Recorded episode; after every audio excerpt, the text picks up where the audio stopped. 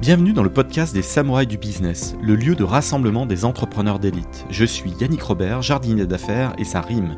Accompagnez-moi pendant une bonne demi-heure de concentrer de jus de cerveau et transcender votre start-up et les projets dans lesquels vous vous investissez. Changez votre destinée et découvrez tous les stratagèmes et autres techniques secrètes qui vous permettront de craquer votre secteur. Place à l'invité du jour.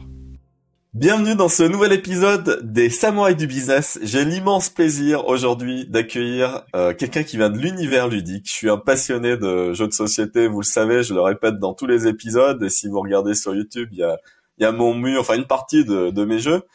Et j'approche les, les 1000 jeux, donc je peux pas tous les mettre derrière, mais il y a, une belle sélection là.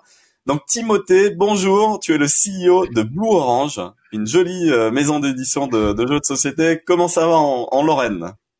Eh ben écoute, ça va très bien. Un petit peu froid en ce moment, mais euh, mais on a de la neige, c'est bien.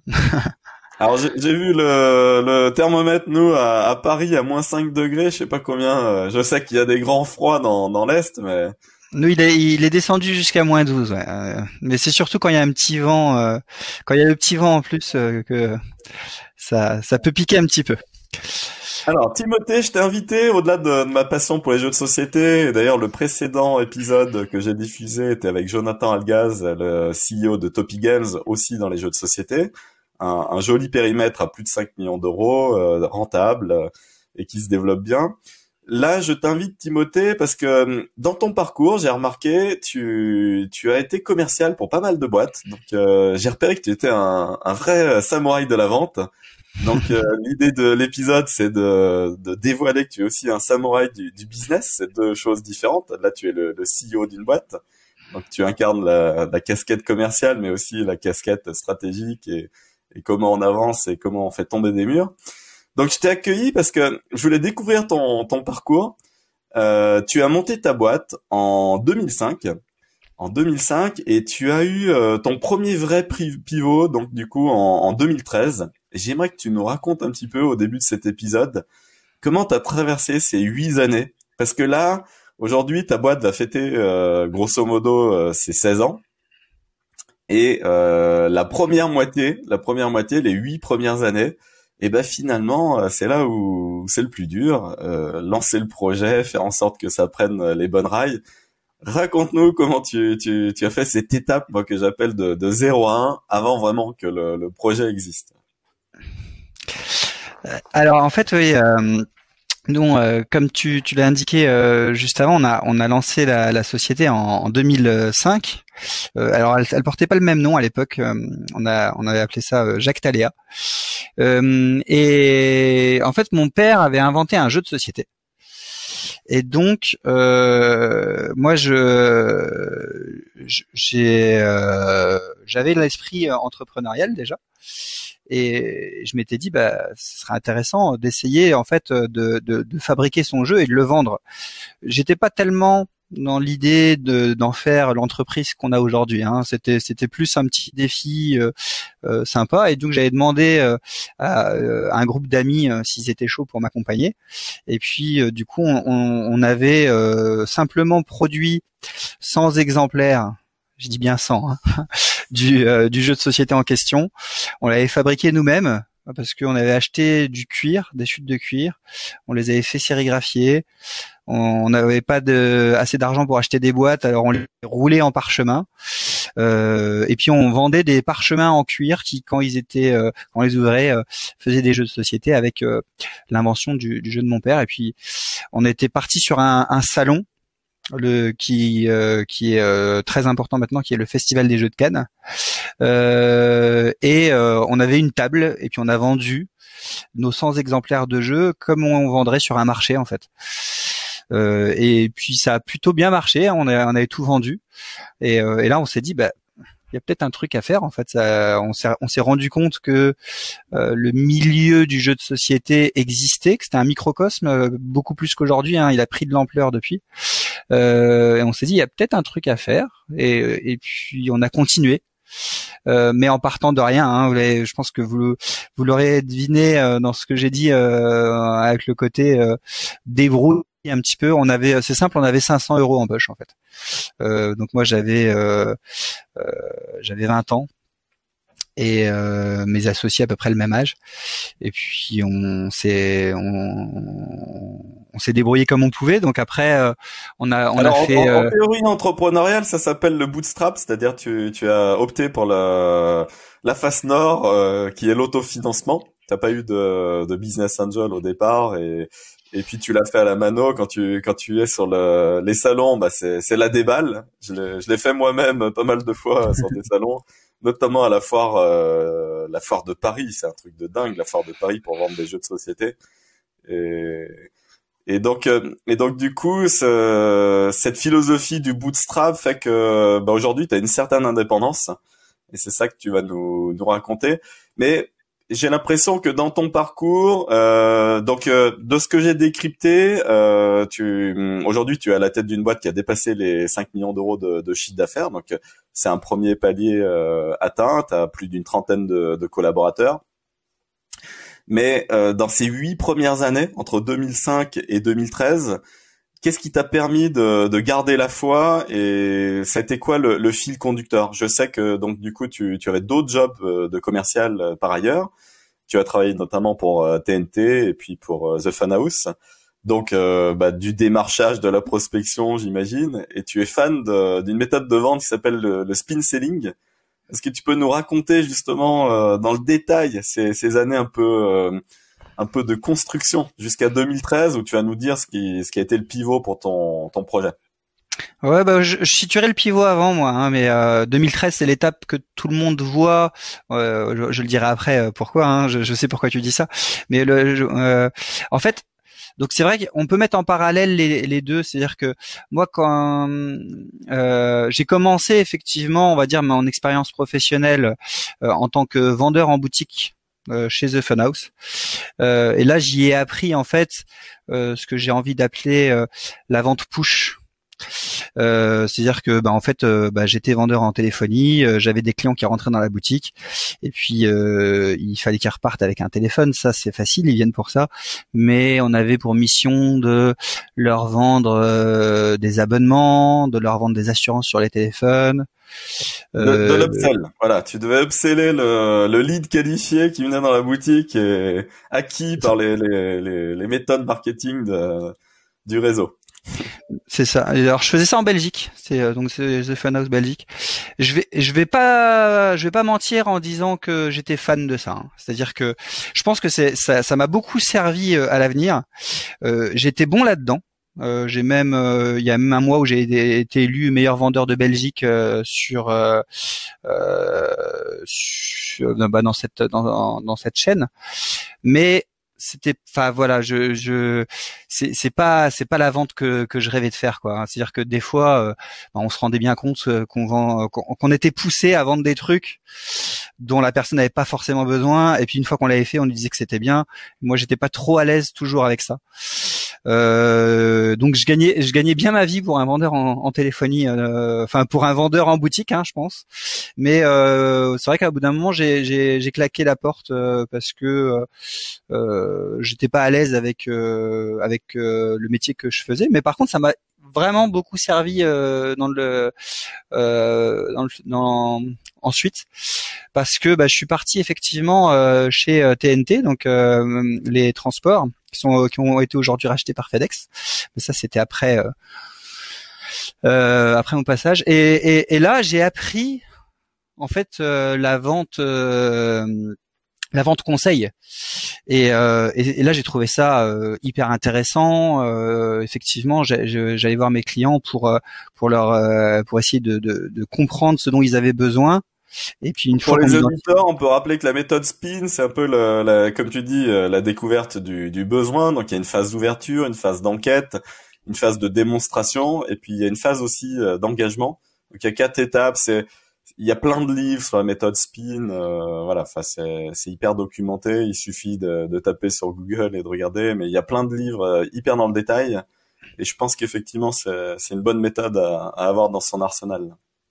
Mais oui, et puis c'est hyper, enfin, c'est c'est euh, c'est hyper intéressant parce que euh, ça répond. En fait, euh, euh tu fais le travail de journaliste. Tu vas rechercher le besoin, tu vas essayer de comprendre, tu vas analyser. Donc déjà, quand tu es commercial, notamment dans une boîte comme TNT, euh, tu vas découvrir plein de choses parce que tu as, as, plein de secteurs différents. Tu vas essayer de comprendre le métier de la société, qu'est-ce qu'ils font, du coup, quels besoins ils ont, qu'est-ce que tu peux leur apporter. Et après, tu vas répondre à des problématiques, parfois à des besoins euh, clair, clairement identifié par le, client qui va, qui va qui va te dire bah moi euh, mon rêve ce serait euh, d'avoir ça et parfois c'est encore plus plus intéressant et, et gratifiant quand tu le trouves. Tu réponds à un besoin qu'on appelle le besoin latent et là, c'est le client ne sait même pas qu'il a ce besoin-là, mais toi, tu arrives à comprendre qu'il a ce besoin-là et tu viens y répondre. Puis là, c'est génial parce que c'est pas comme euh, l'assurance sur le téléphone pour un téléphone que tu as vendu à 30 euros où en fait, tu sais que la personne, elle en a pas besoin. Excusez-moi, je suis caricatural, hein, c'est pas toujours le cas évidemment. Hein. Mais là, tu, tu, tu rends service en fait, tu rends un vrai service. Donc tu viens en tant que commercial, tu vends quelque chose, donc c'est bien pour toi et pour ta boîte.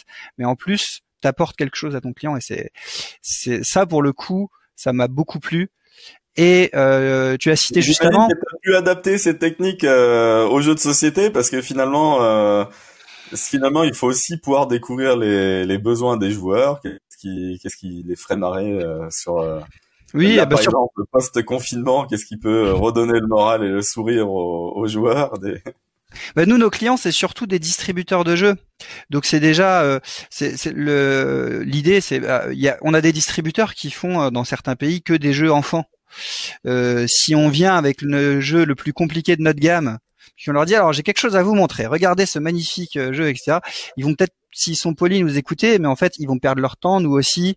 Euh, rapidement, ils vont dire, bah ouais, mais en fait, ça rien qu'on travaille avec eux.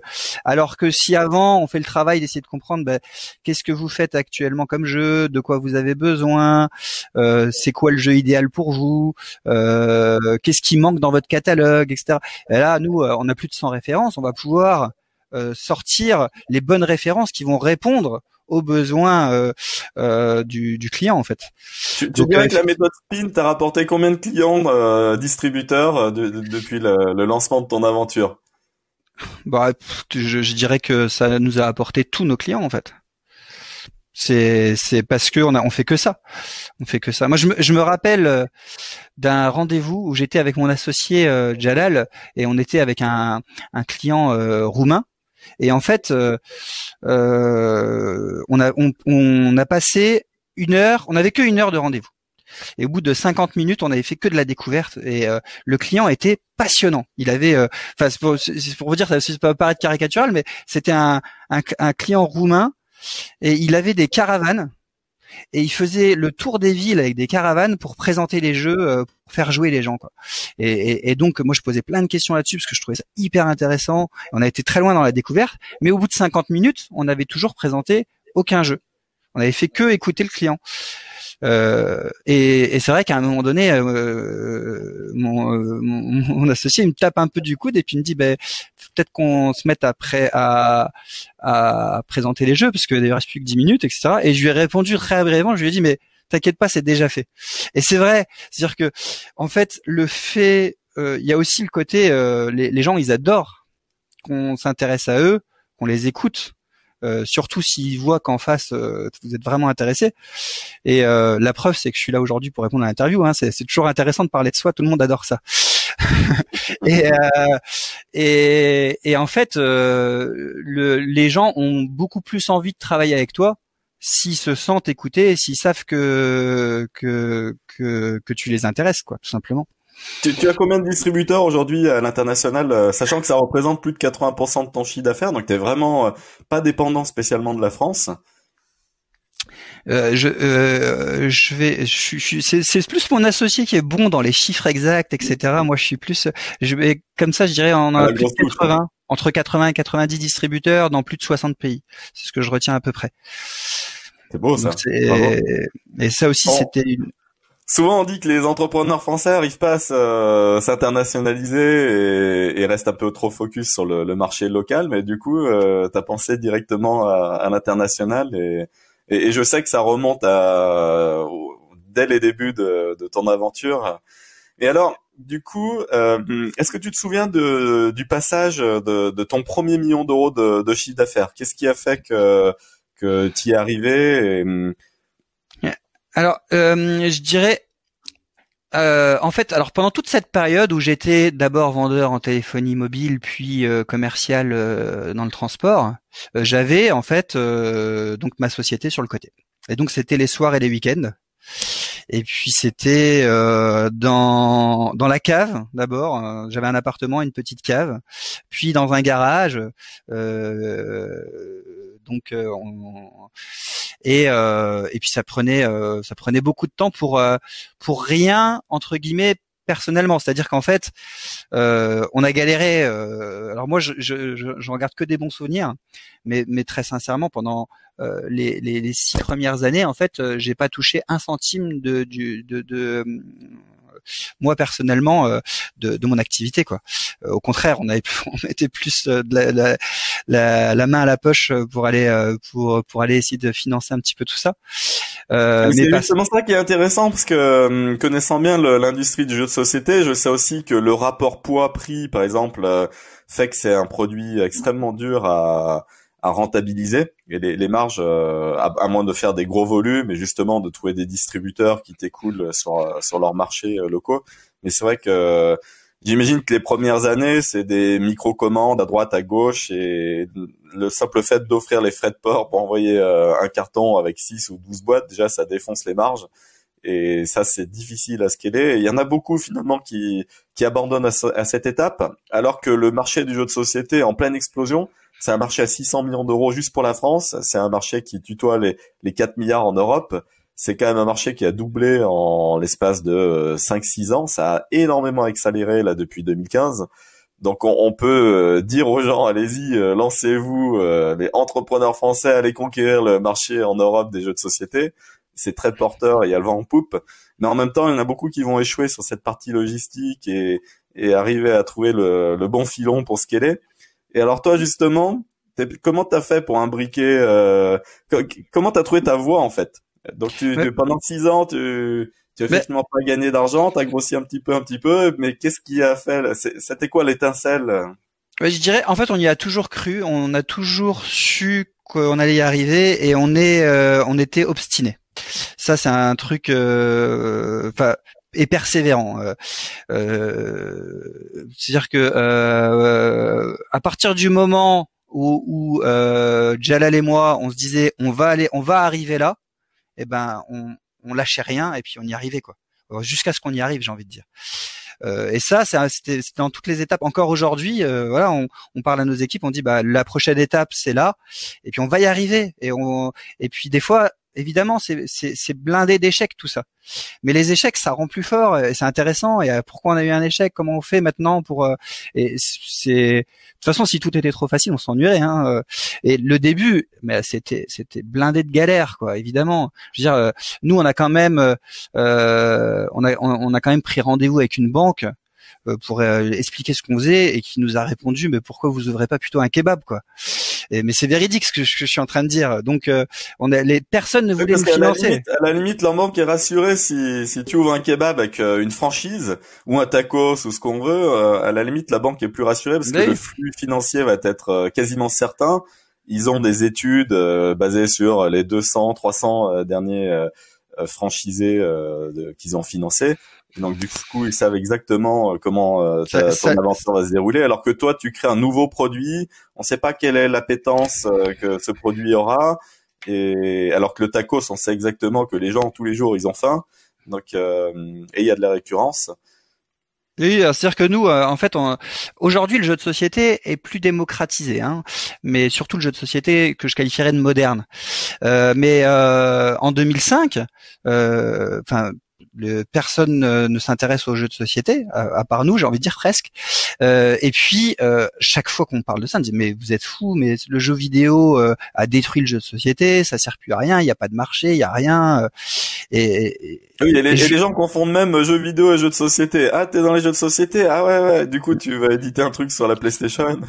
c'est ça, ouais, c'est ça. Alors quand en plus après on devait expliquer, ben non, c'est des boîtes en carton, etc. Là, on perdait complètement les, on perdait complètement les gens. Alors aujourd'hui aujourd'hui, plus du tout, parce que notamment avec le confinement, tout le monde a compris l'intérêt de se retrouver justement devant quelque chose de physique euh, pour euh, pour pouvoir passer du temps en, famille ou entre amis euh, autour de, de, quelque chose de réel qu'on peut qu'on peut toucher. Mais euh, mais à l'époque, c'était c'était c'était c'était un petit peu l'expérientiel. En fait, il va y avoir un boom là quand l'économie va se réouvrir et, et l'expérientiel va va littéralement exploser. Donc c'est-à-dire passer du moment avec d'autres d'autres humains et, et, les jeux de société ont carrément leur, leur, leur carte à jouer quoi. Ça, les, événements vont être blindés, les gens vont vouloir se revoir, ça, ça va être euh, beaucoup d'amour. Ah bah écoute, euh, on, le ressent déjà, hein, pour être honnête. Hein. On commence, euh, on commence déjà à, ressentir. le, confinement pour nous a pu avoir des, évidemment des effets compliqués, mais je pense qu'au global, ça sera pour notre marché en tout cas quelque chose de, de vraiment positif. Euh, il faut bien que ça, il faut bien qu'il soit positif pour certains et pour d'autres que de la que dans le milieu de la pharmaceutique.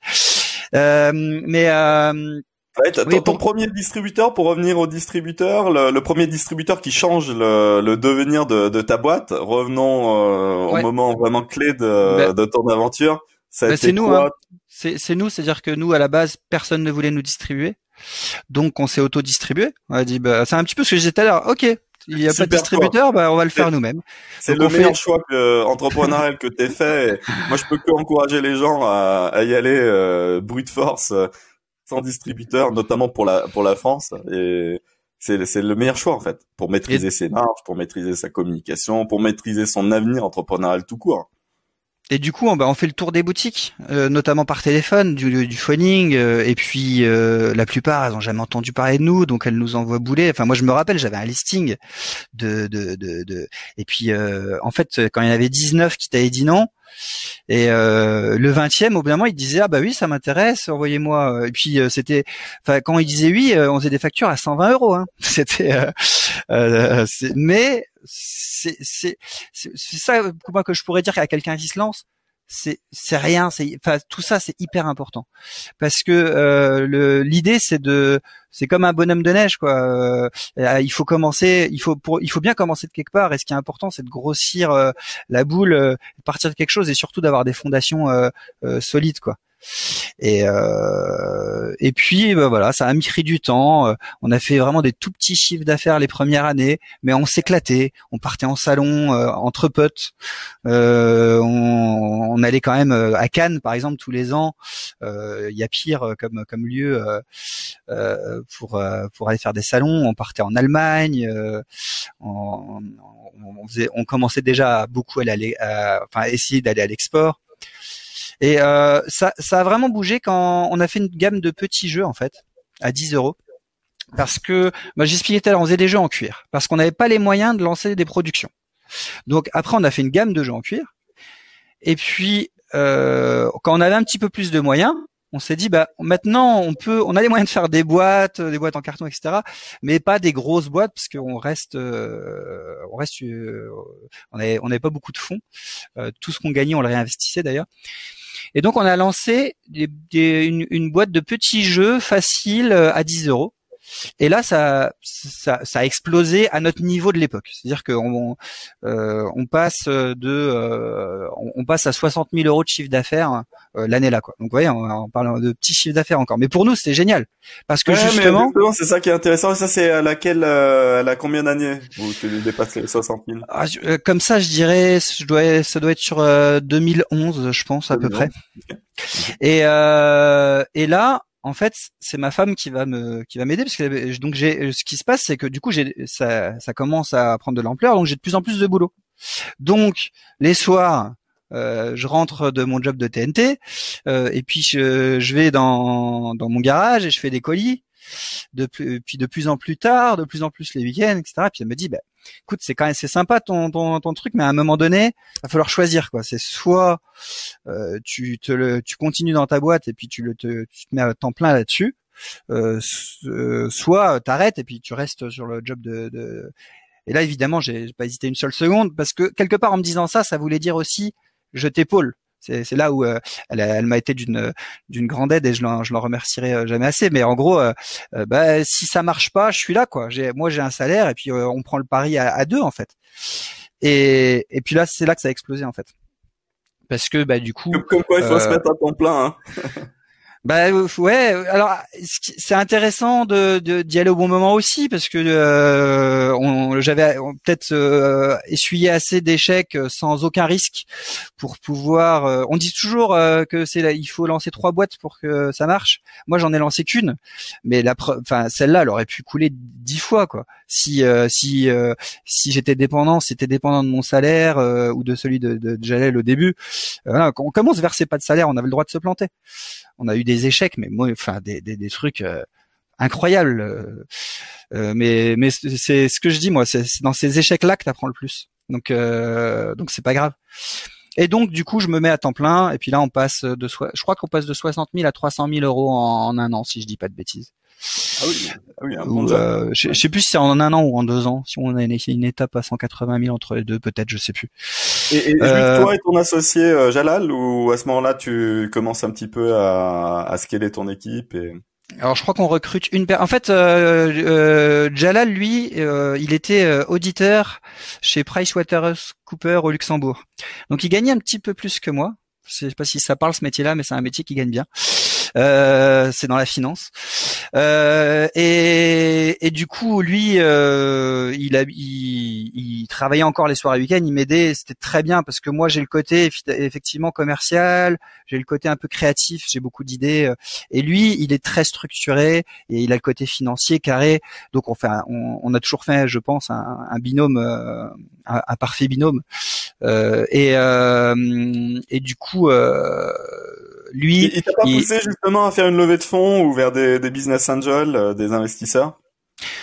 Non, non, très sincèrement, les épisodes de la banque au début nous ont soignés et on s'est dit, écoute, euh, on, s'est assez vite dit, on va tout faire nous-mêmes et on a besoin de personnes entre guillemets d'autres euh, que et ça, ça, nous a servi encore aujourd'hui alors qu'on a les moyens, des fois, on aime bien faire les trucs nous-mêmes, euh, se débrouiller, euh, pas prendre trop de risques. Je me rappelle de d'une euh, banquière avec qui on travaillait, qui pour le coup était vraiment était vraiment très bien et qui, qui nous a dit, et ça nous a fait très plaisir, vous gérez votre boîte en bon père de famille. Quoi. Donc c'est-à-dire que on, on, a toujours fait attention, mais je pense que ça vient du passé, ça. C'est-à-dire que quand quand t'as galéré, euh, aujourd'hui encore, pour nous un centime, c'est un centime. Euh, euh, hier, il y a ma, ma, responsable communication qui me demandait pour prendre un abonnement de 15 euros par mois sur un truc. Euh, ben, euh, on a mis 5-10 minutes euh, avant de, de, de, statuer parce que euh, parce que même si à notre échelle c'est plus grand chose pour la boîte peut-être, mais ben, c'est pour moi c'est vachement important de se dire est-ce que c'est vraiment important de les mettre euh, tous pas mois de gaspillage. Est-ce que ah c'est un outil SaaS euh, qui permet de, de, de, faire du marketing ou ou de booster ta, ta présence sur les réseaux, des, des choses comme ça. C'est un outil qui permet de personnaliser sa signature et euh, d'avoir les mêmes signatures pour tout le monde et de pouvoir changer euh, en un clic les ah, signatures de tout le monde. Sigilium, j'ai invité comme CEO sur le sur le podcast euh, euh, le, bah, le, le, fondateur de Sigilium qui harmonise justement, il a une solution SaaS qui permet d'harmoniser les, les signatures je vais, je, vais être honnête avec toi, je saurais, je saurais plus te dire le nom. J'ai surtout, euh, euh, j'ai surtout vu la présentation, ce que ça donnait, etc. Elle a réussi à me convaincre. mais euh, en tant que commercial, tu peux que adouber ce genre d'outils. J'ai vu les démonstrations aussi, j'étais assez convaincu parce que en réalité, en termes de, de pertinence, quand tu envoies un email, c'est là où tu as l'écoute la plus qualifiée, c'est-à-dire la personne a envie de lire ton, ton message alors que mine de rien, quand tu le diffuses sur LinkedIn, les, les gens ils scrapent et puis ils ont pas spécialement hmm. envie de, de, de, de, ils ont pas l'attention euh, optimale. Alors quand tu es en train de lire un email, tu as envie de, de, de, connaître le contenu et donc euh, et donc du coup en termes d'engagement, bah mine de rien, le petit message marketing sous la signature, il, il a un reach beaucoup plus fort. Voilà, point. Et donc, euh, bah, pour revenir un petit peu sur le parcours, bah, c'est vrai que cette euh, petite gamme de jeux, enfin le moment où je me je me lance à temps plein, euh, donc là, on grandit. Et puis après, ça allait très vite. Après, on faisait des croissances à trois chiffres. on a fait des croissances à trois chiffres pendant plusieurs années de suite. Euh, on, c'est que des réseaux SP ou déjà tu tu vends dans des hmm. réseaux de Cultura, Fnac Alors en France, on n'était que sur du SP. Euh, pendant pendant un temps parce que c'était nous euh, c'était nous le distributeur et qu'on n'était pas. Par contre, on commence à travailler à l'export et en fait, on travaille à l'export avec des partenaires qui sont plus gros que nous. Donc eux, ils commencent euh, peut-être à placer nos jeux euh, dans dans des chaînes.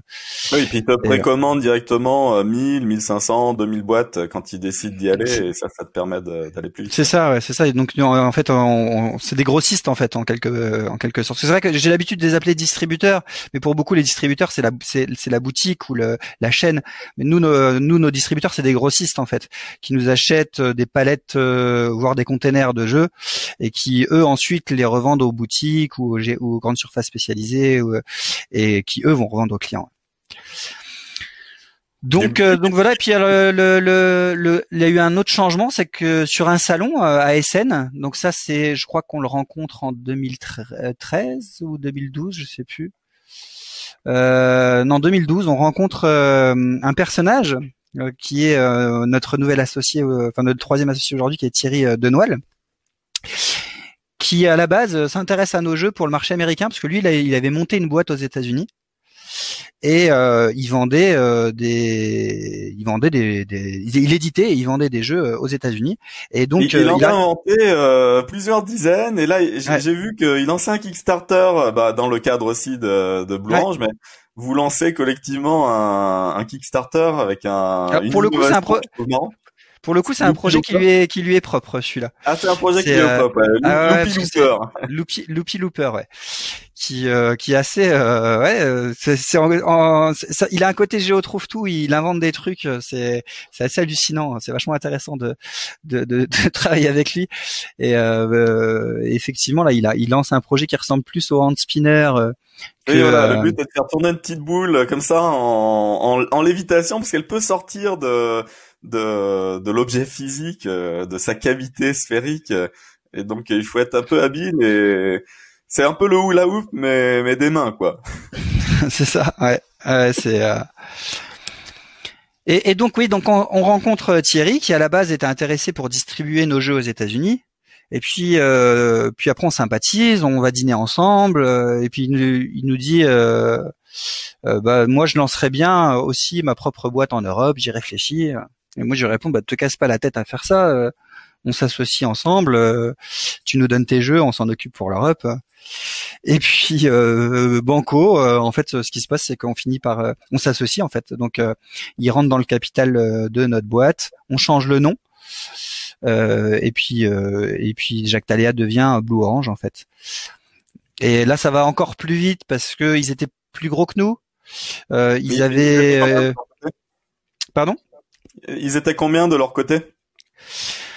Euh, ils étaient, euh, bah nous à ce moment-là, on est, on doit être trois ou quatre salariés, et eux, ils devaient être une vingtaine aux États-Unis, ouais. Ok. Et là, et là, tu fais combien de, de chiffre d'affaires, euh, sachant que je sais qu'en 2015, c'était à peu près à euh, un million d'euros, si je, mes chiffres sont bons. Et donc là, à, à ce moment-là, euh, ah, je, je je saurais pas dire. Moi, je je je, je, je vais dire qu'on devait être autour de 300 000 parce qu'on a, je pense, je pense qu'on a fait euh, comme ça, mes souvenirs, sans, euh, on est passé de 60 à peut-être, euh, on, a, on a dû avoir une étape 180 à 300. Euh, et de 300, on est passé sûrement par 600 000 pour arriver à un million deux. Euh, c'est voilà, c'était ben, c'était vraiment ça, c'est ça allait ça allait c'est allé vite, hein, ça allait vite. Ce qui est euh, ce qui est hyper intéressant, mais problématique en termes de cash flow. Par contre, euh, ça, euh, c'est des étapes qui sont qui euh, le, le la, la, grande question euh, des entrepreneurs à ce moment-là, quand ça décolle comme ça, parce que ça, ça freine euh, avant que ça freine. Le, le euh, est très profondément négatif. le besoin en fond de roulement, puisque tu, tu as besoin de lancer tes séries en fabrication et d'avoir physiquement les produits avant de, de, les vendre. Même si avec tes distributeurs, tu as peut-être moyen d'avoir quelques précommandes. Mais grosso modo, c'est toi qui portes le risque de stock et de, de fabrication. Donc, tu as besoin d'avoir une trésorerie assez massive quand tu lances une grosse série, quoi. C'est ça, c'est assez paradoxal, hein, parce que du coup, euh, enfin moi, j'avais pas, euh, je, je, pense que j'avais la fibre entrepreneuriale, mais j'ai jamais fait des études euh, typiques là-dessus pour dire, bah, je même pas ce que c'était le BFR, moi. Hein. Et là, heureusement qu'il est à côté de moi, mais bah, maintenant je le sais, puis je l'ai vécu. Mais mais je trouve que c'est vachement paradoxal parce qu'en fait, ta boîte, elle grossit super vite, ça décolle, tes commandes, t'as des commandes de partout, etc. Puis en même temps t'as pas d'argent quoi. Parce que tu as besoin de produire plus vite que tu euh, donc euh, moi j'arrivais même pas à comprendre euh, avant de rentrer c'est ça la, définition du, du, BFR négatif. Ouais. et donc il y a plein mais heureusement là pour le coup que j'étais avec avec Jalal. Parce que je pense que dans ces moments-là les gens ils ont besoin la plupart des boîtes c'est là qu'elles font rentrer des business angels en fait.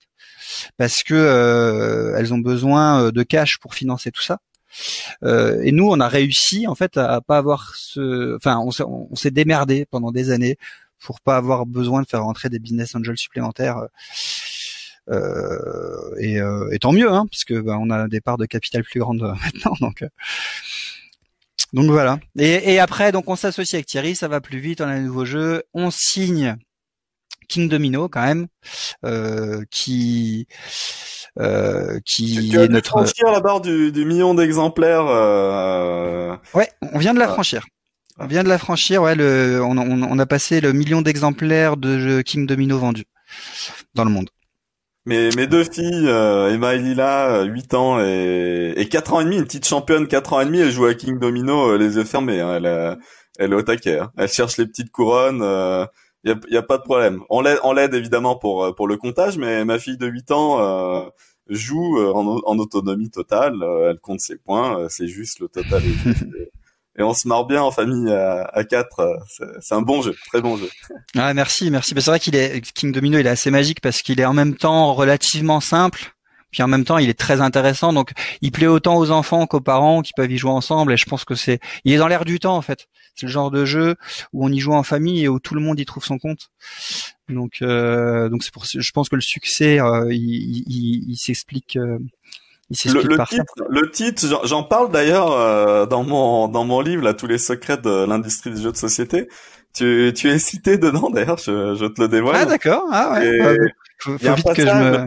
le choix du titre je spoil pas le contenu du, du, livre plus que ça, mais euh, dans le choix du titre, en fait, euh, King Domino, il, il, coche tous les critères objectifs pour que ce soit un bon titre. Et, et mine de rien, le succès d'un jeu, bah, c'est sa mécanique, certes, mais les gens, tant qu'ils n'ont pas acheté le produit, ils connaissent pas tant que ça la, la, mécanique. Et puis, ils vont pas tant regarder que ça des, des vidéos. Euh, enfin voilà, c'est, c'est plutôt une niche de, de, passionnés qui va regarder les vidéos, mais il reste toujours la barrière de la de la, de la règle hein, dans les jeux de société. Et donc, bah, les gens, d'abord, ils achètent euh, un titre, une belle boîte, donc des jolies illustrations. Et je trouve que le titre sur King Domino, il est hyper puissant. voilà. Et je l'explique euh, vraiment de euh, les interconnexions neuronales. On a trois cerveaux, le néocortex, le limbique et le, et le reptilien. Et j'explique pourquoi ça coche les, les trois parties. Et je théorise un peu ce. Et, et en fait, voilà, super choix de, de nom. Donc bravo. Merci, faut vite que j'achète le livre pour qu'on trouve le bon titre au prochain jeu. Alors du coup, pour que on coche. ouais, ouais, puis là il y a le. le... T'as réussi, t'as pas, t'as pas besoin de, de moi pour réussir, euh, Timothée. non, mais alors les, les, les, brainstorming sur les noms du, des jeux, c'est toujours, euh, c'est, c'est, faut pas croire. Enfin, c'est vrai que ça vient pas comme ça. Hein. C'est des fois, des fois, des fois ça vient comme ça, puis des fois ça prend du temps. Puis des fois, ah, j'en ai, peut-être trouvé un moi-même. Euh, j'ai inventé une petite bêtise pour la Saint-Valentin qui s'appelle Libidrôle et d'une certaine manière, quand même, mine de rien, le titre est bon. Libidrôle est, est, un bon euh, parce que ça, ça tape exactement où ça doit taper. Et, bah oui, et, euh, et, et, pour qu'en fait les trois cerveaux fonctionnent en même temps, il faut qu'il y ait un jeu de mots. Et il faut qu'il y ait un truc, c'est ce qu'on appelle les espaces cachés. Et du coup, euh, ça, ça, ça crée une interconnexion qui fait que tout d'un coup, tu dis ah tiens c'est marrant. Et, du coup, ça suscite l'attention. Donc, tu as beaucoup plus de chances que ton produit euh, capte l'intérêt du consommateur si, si tu as l'attention de, de, la personne plutôt que quand tu l'as pas et qu'elle passe à côté. Donc, le titre joue, joue beaucoup. Euh, voilà. Et puis là, ça, il est un peu dans l'actualité aussi parce que euh, du coup, on a développé, euh, enfin, les, les, auteurs ont, ont, ont, développé un jeu qui s'appelle Dragomino, qui est la version enfant de King Domino et qui vient d'être nominé à l'Asdor. Euh, C'est ça. Il vient d'être nominé à l'Asdor, donc le, le, le jeu de l'année pour enfants en tout cas. Est-ce que ce type de prix a un impact euh, sur les ventes très concrets? Comment tu le juges toi oui. d'un point de pro? Ouais, ouais. Bah, King Domino, on a eu euh, le Spiel des Jahres qui est le jeu de l'année en Allemagne. Euh, Alors, assez le, rapidement. Le Spiel des c'est immédiatement un million de boîtes vendues. Enfin, c'est c'est du garanti parce que voilà, c'est.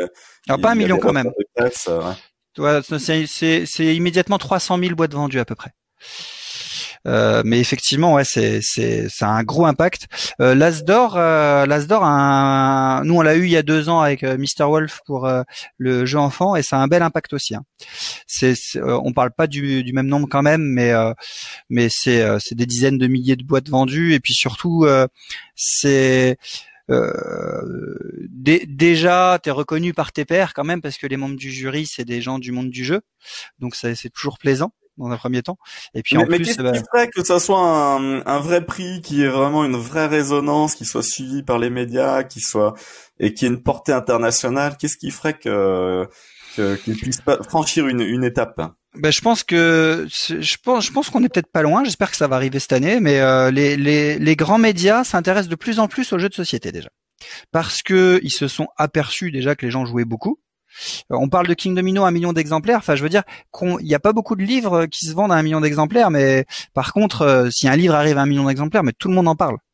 Euh, les, les, grands médias, ils vont s'y intéresser. Ils vont euh, et le jeu de société, jusqu'ici, euh, les grands médias se rendaient pas forcément compte du marché, mais là, c'est arrivé, notamment avec le confinement, où il y a, où euh, bah, voilà, les gens jouent de plus en plus. Et, et donc, ouais, nous, mais on parce voit... que justement, il y a, y a, on manque, euh, ça, ça manque un peu d'ouverture. Il manque de médias un peu indépendants qui puissent pousser. Alors maintenant, il y a Instagram. Instagram, c'est un truc de dingue et et, et c'est une énergie positive et et il y a vraiment un, pour moi euh, voilà le potentiel il est genre fois 50 euh, sur Instagram euh, pour aller toucher un public nouveau euh, les jeunes générations qui sont plus digitales et sur les réseaux.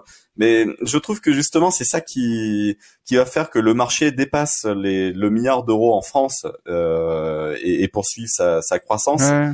et aller s'ouvrir et et avoir une, une caisse de résonance en dehors de l'écosystème Ouais, les Insta bah, Instagram, on, en a parlé un petit peu hors ligne tout à l'heure, mais les youtubeurs aussi. euh, il y a de plus en plus de youtubeurs grand public euh, qui, parce qu'il on a, évidemment des youtubeurs spécialistes du jeu de société qui sont suivis par les gens du milieu, mais le, il y a de plus en plus de youtubeurs grand public qui s'intéressent aux jeux de société, tout simplement parce que il y a de plus en plus de gens qui jouent aux jeux de société. Donc forcément, euh, c'est un, un, un, virus le jeu de société euh, quand on, commence à s'y intéresser, à se rendre compte euh, que on n'est plus dans les éternels euh, jeux euh, que qu'on jouait quand nous on était enfants et puis qui étaient un peu trop longs parfois, qui plaisaient surtout aux enfants mais pas aux... là maintenant il y a des vrais jeux sympas à jouer entre amis en, en famille et, les, et, et quand tu joues à un jeu de société avec quelqu'un euh, si, tu, si, on joue à quatre à un jeu de société, moi je le connais, je vais faire découvrir à trois autres personnes. Si elles aiment, elles-mêmes, elles vont peut-être aller l'acheter et puis le montrer à trois autres personnes. C'est en ça que je dis que c'est un virus, euh, celui-là plutôt euh, plutôt bon, euh, qui se propage assez vite. Et c'est vraiment ce qui est en train de se passer. Ouais, on peut pas jouer tout seul, faut des amis. Mais d'un point de vue entrepreneurial, parce que là c'est l'objet un peu de, de ce podcast, les samouraïs du, du business, c'est comment faire pour prendre une meilleure voie euh, plus efficiente et aller plus vite. Et, et toi, je trouve que par exemple, euh, euh, il y a plein, plein, plein d'influenceurs. J'en prends un qui est stéphanois, je suis stéphanois, qui s'appelle Julien Bert, qui a 2 millions d'abonnés. Lui, -hmm. tu passes sur sa chaîne, par exemple, l'impact, mais il est démultiplié. Quand je dis fois 50, c'est pour de vrai. Que de passer sur une chaîne hyper spécialisée qui et, et, au final, d'un point de vue entrepreneurial, bah tu, tu vas toucher un public qui va découvrir euh, de manière assez folle euh, tes nouveautés ludiques et, et donc moi je trouve que c'est pas tant exploité que ça en fait. Euh, alors je, je sais tu as 9000 abonnés, c'est déjà super cool et tout ça, mais je trouve que c'est un terrain à, à exploiter d'autant plus. Euh, j'en parlais, je lui passe le bonjour à François Lang du droit de perdre, qui est un éditeur peut-être côtoyé. Ah oui, c'est un, ami. Voilà, François, c'est génial. Et je l'incitais là récemment. Je disais, allez, retourne, retourne sur Insta de manière active. vraiment, le marché est 50 fois plus gros sur Insta et, et, avec un public qui n'aurait jamais connaissance de, de, tes jeux parce que bah, ils sont pas dans l'écosystème et, et ils prendront tout autant plaisir quoi. je, je, trouve que c'est ça qu'il faut qu'il faut creuser plus. Oui, ouais, non, je suis d'accord. Nous, on, on, s'y est mis un petit peu tard. Il y a eu des précurseurs, hein, euh, euh blanc manger coco. Euh, ils ont ils ont percé grâce à ça, euh, je pense en tout cas avec. Ah, ils ont avec Squeezie qui, qui, a fait des millions de vues, genre 6 millions de vues. J'ai invité Jonathan Algaz, le CEO de Topi Games aussi, qui a bien percé avec des vidéos où il y a bah, Squeezie aussi et, et Cyprien.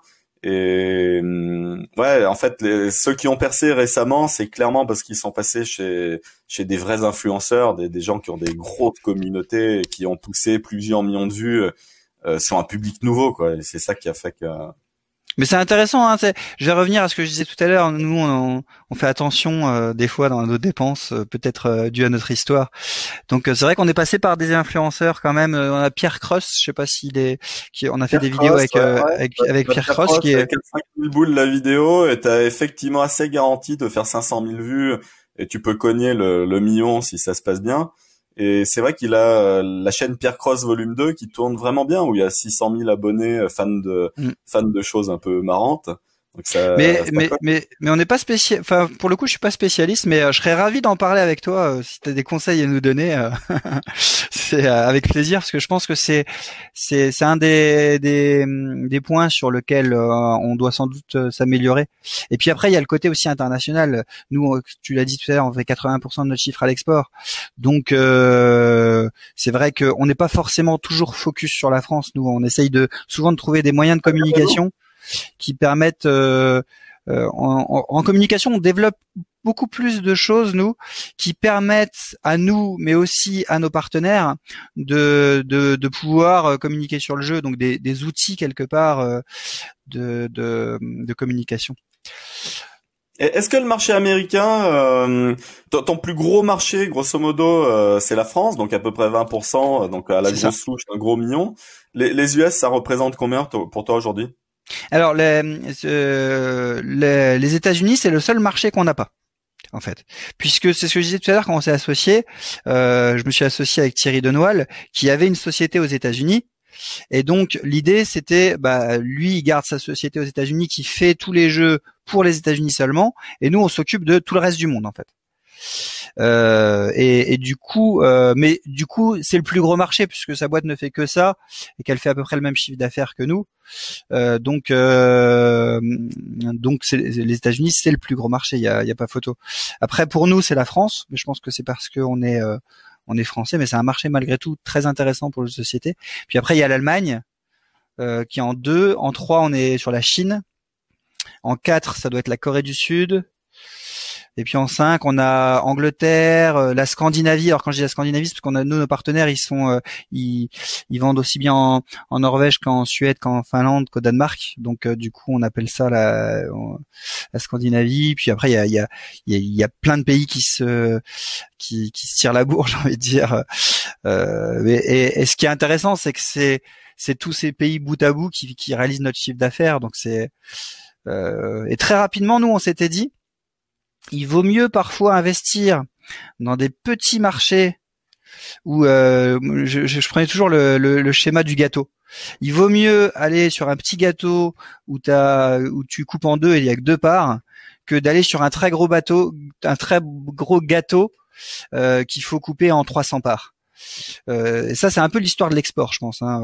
on a, on a peur. tu le disais tout à l'heure, en France, on a peur d'aller à l'export, mais il faut se rendre compte que vraiment la France, on, euh, on a un, marché intéressant évidemment, mais on est on, a un marché parmi tant d'autres. Et il y a tellement de pays euh, qui. Euh... Alors le, marché français, il est intéressant, il grossit, il, il, est le numéro un français, il dépasse les 600 millions, mais c'est quand même aussi un marché assez fermé. Et du coup, euh, on commence un peu à perdre. Il euh, y, a des grosses opérations capitalistiques. Je veux dire, les, gros acteurs du secteur sont clairement euh, aux mains de, de fonds d'investissement. Ce que j'irais pas critiquer, c'est c'est mhm. la, bonne aventure comme Mattel et, et Hasbro, mais voilà, c'est des structures hyper financières et, et, et, voilà qui ont une logique euh, de, de scaler. mais mais du coup, euh, bah, grosso modo, euh, il reste plus que ça quoi aujourd'hui. Donc euh, en termes de diversité, c'est soit tu passes par ce canal-là, soit bah tu, tu tu le fais seul et tu fais autre chose quoi. Mais il faut aller à l'international au plus vite. Mais c'est des, des vraies questions ça.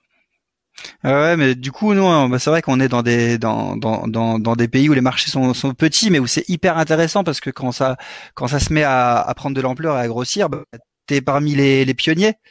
Du coup, euh, on, est par exemple beaucoup plus connu dans certains petits pays pour nous qu'en France, parce qu'en France, effectivement, on passe après, on, euh, on passe après Asmodée, on passe après Gigamic, euh, on passe après euh, beaucoup de, après Yellow, puis après plein d'autres éditeurs, parce que on n'est pas les plus gros, quoi. Alors que dans certains pays, je pense, on, on, on est, on est, on a, on a plus de parts de marché.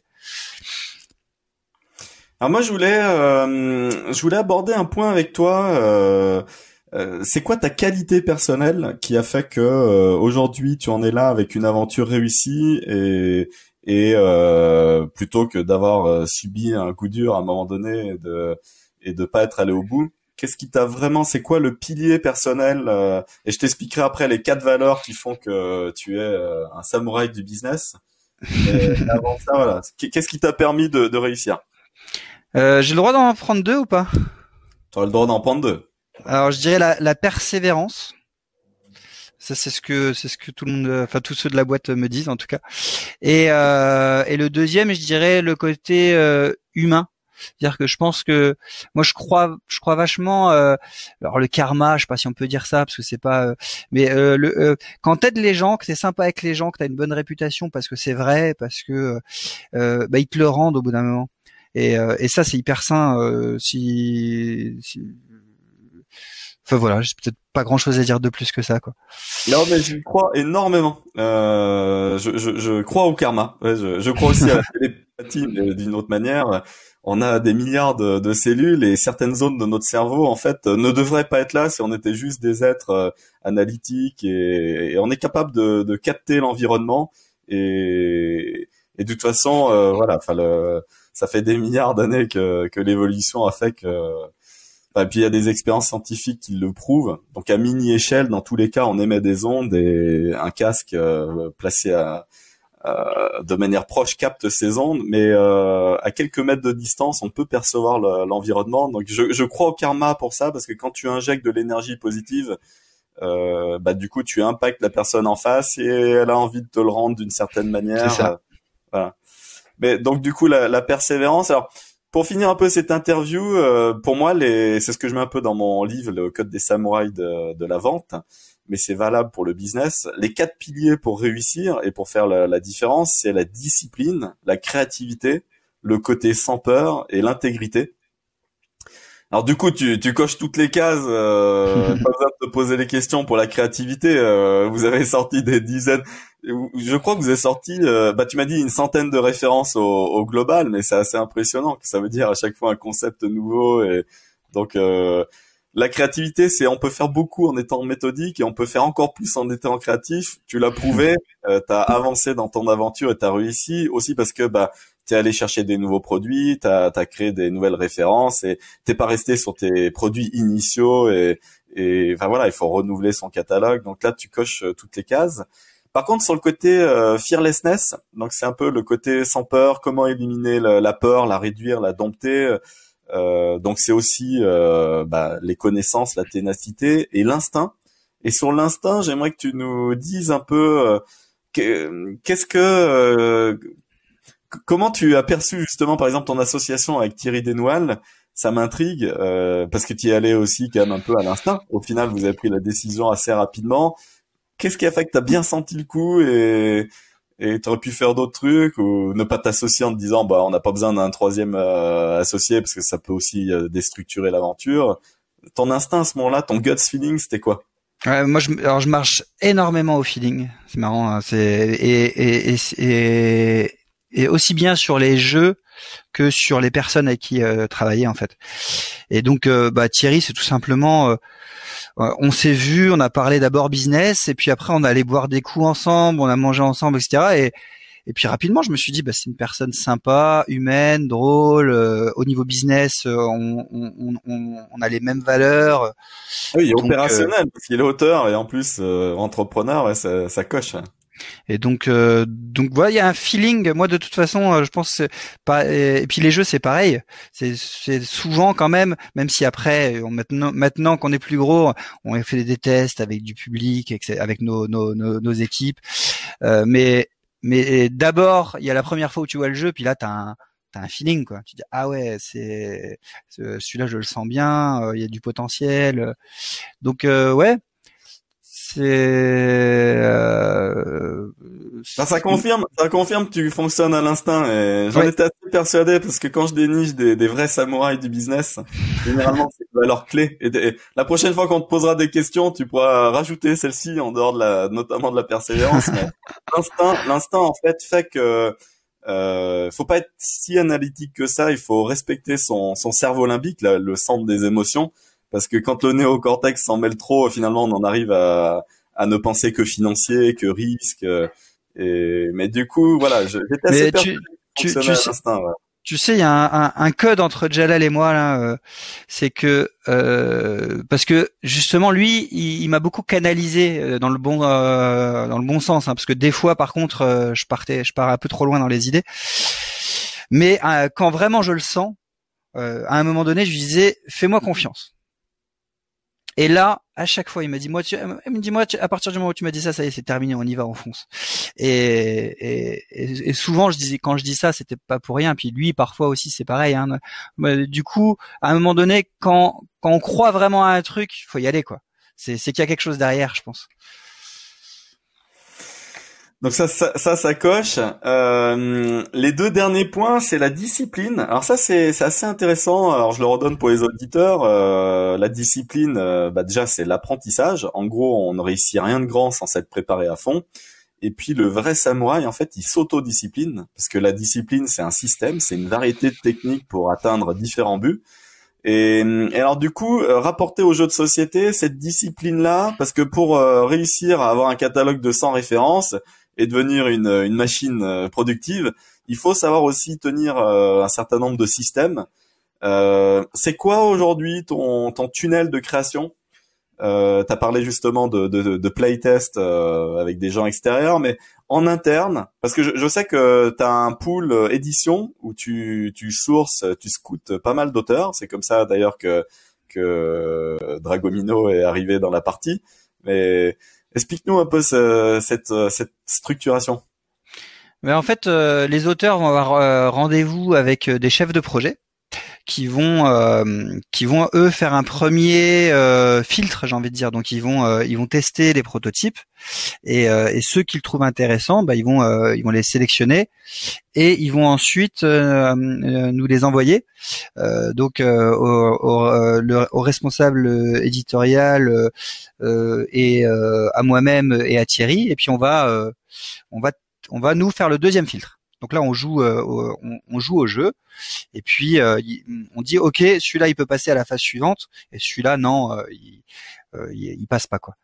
La troisième phase, ça va être, euh, on, fait jouer toutes nos équipes euh, du préparateur de commandes, en passant par la comptable, en passant et on les fait, on, fait ce qu'on appelle des sessions jeux. Il y, a, il a, deux heures par semaine et ils jouent au jeu et les il les notent sur certains critères et puis ça nous donne euh, du coup euh, euh, une image un peu plus globale de, du, du, de, de, ce que du marché que, que peut toucher le jeu. puis là c'est une nouvelle sélection, hein, un nouveau filtre.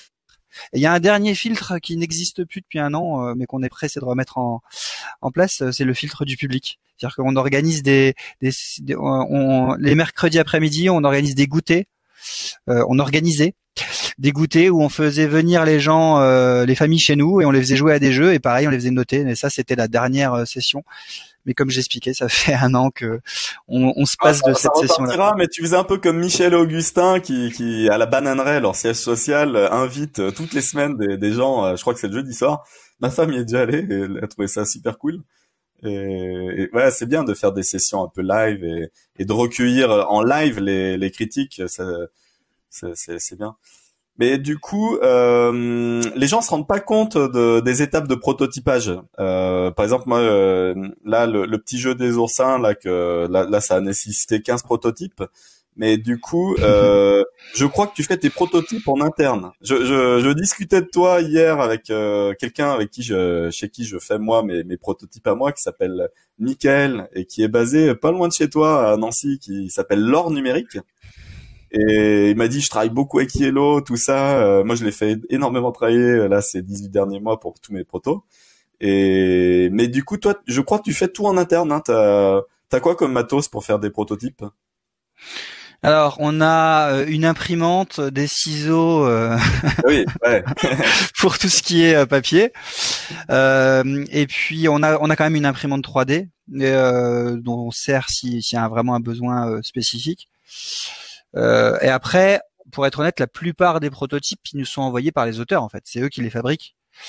Euh, donc, euh, on va dire que quel niveau d'exigence dans la qualité des prototypes euh, Zéro.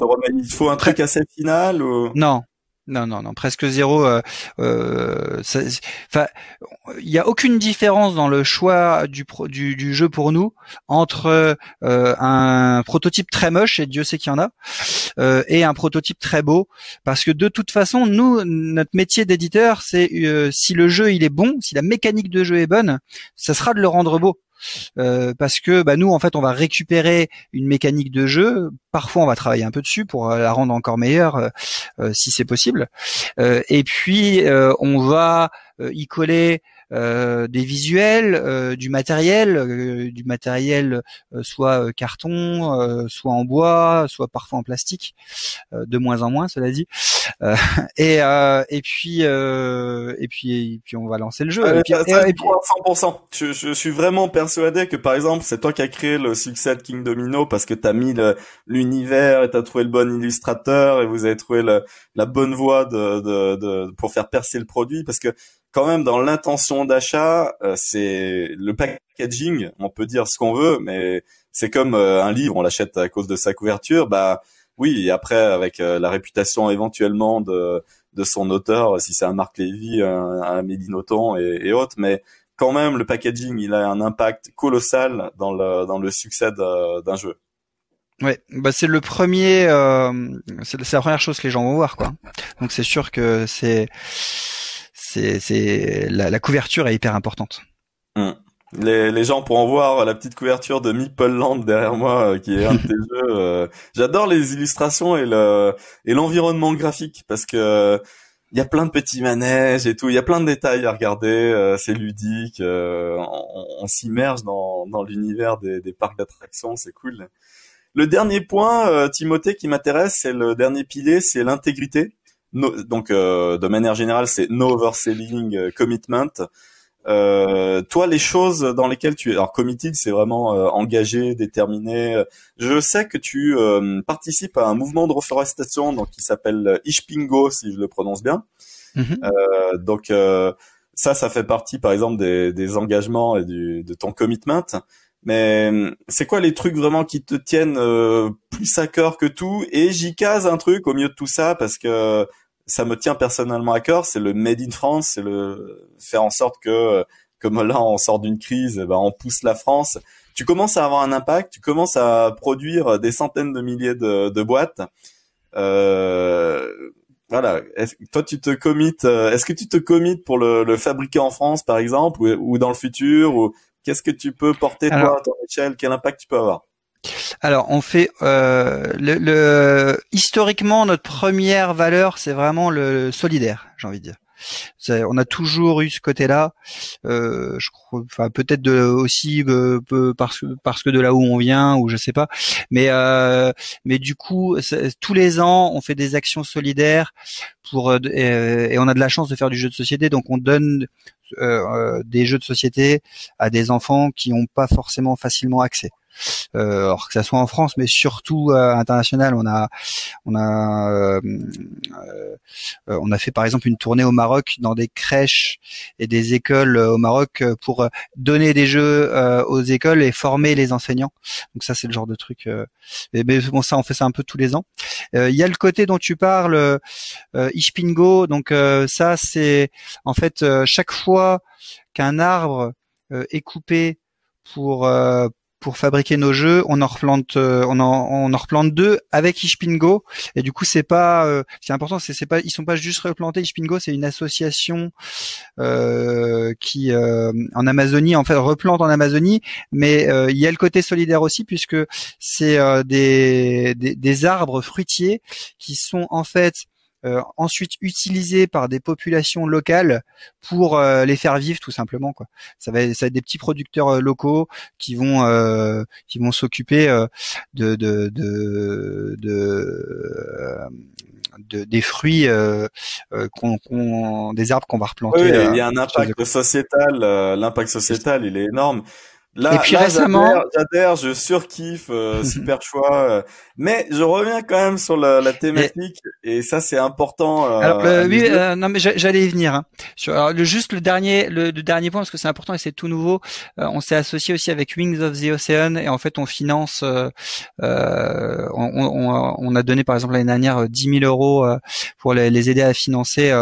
Ils, ils, vont chercher en fait, ils dépolluent les, les plages et les océans. Euh, génial, ça. Génial. Donc, euh, donc, ça, c'est vraiment un, un, un, super projet aussi.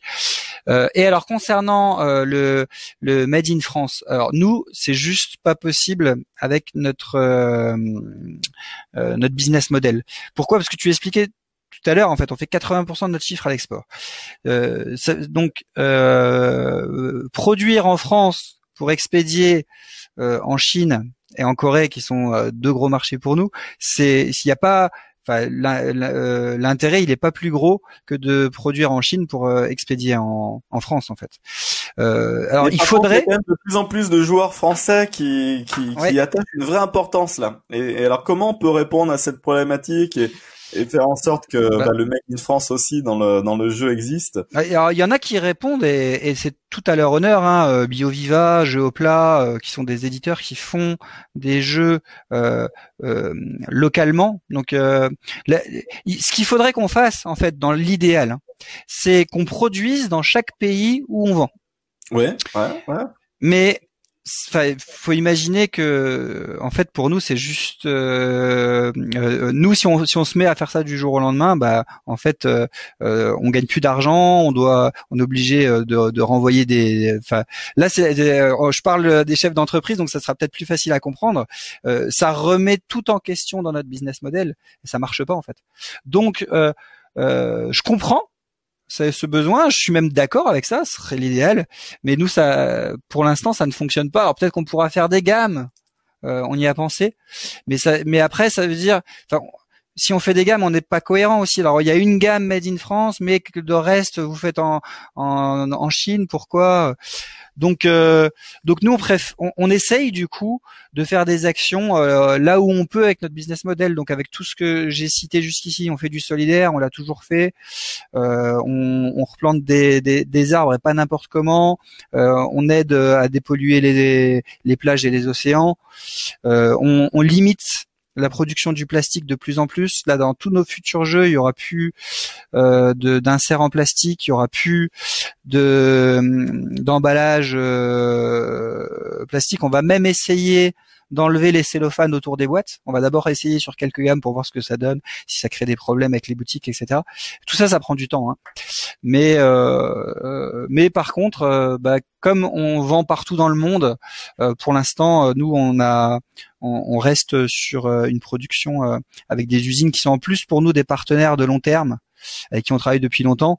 Et puis on n'a pas envie de leur claquer la porte du jour au lendemain euh, non plus parce que euh, moi je, fais aucune différence c'est, je, fais, je fais pas de différence moi entre un, un français un italien un marocain un américain et un chinois c'est du moment que les sociétés avec qui on travaille et ça on s'en assure c'est des gens qui soient à la fois sérieux et humains et, et pas enfin et des partenaires fiables bah, pour moi ça, ça c'est ça le plus important quoi.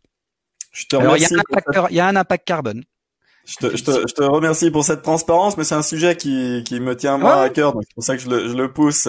C'est bien aussi d'échanger les, les, points de vue entrepreneuriaux. Une entreprise, euh, le but évidemment, euh, c'est qu'elle soit rentable, sinon ça, sinon elle, elle, répond pas à sa vocation aussi de créer des emplois en France euh, pour elle-même. Donc c'est vrai que c'est des choix. Et puis bah il y a l'écologie au, au, milieu de tout ça. C'est vrai que c'est c'est pas des enjeux simples à, à aborder non plus, mais je crois beaucoup quand même. C'est un petit peu le la conclusion entrepreneuriale. Il manquerait aujourd'hui, euh, euh, il manque un maillon industriel en France qui puisse euh, produire. Euh, et ça, ça, ça mériterait de, de, réfléchir à un beau projet industriel, tout comme l'Allemagne a un bel outil industriel entre les mains de Ludofact notamment. Mm. La France manque de, de, de cet outil-là.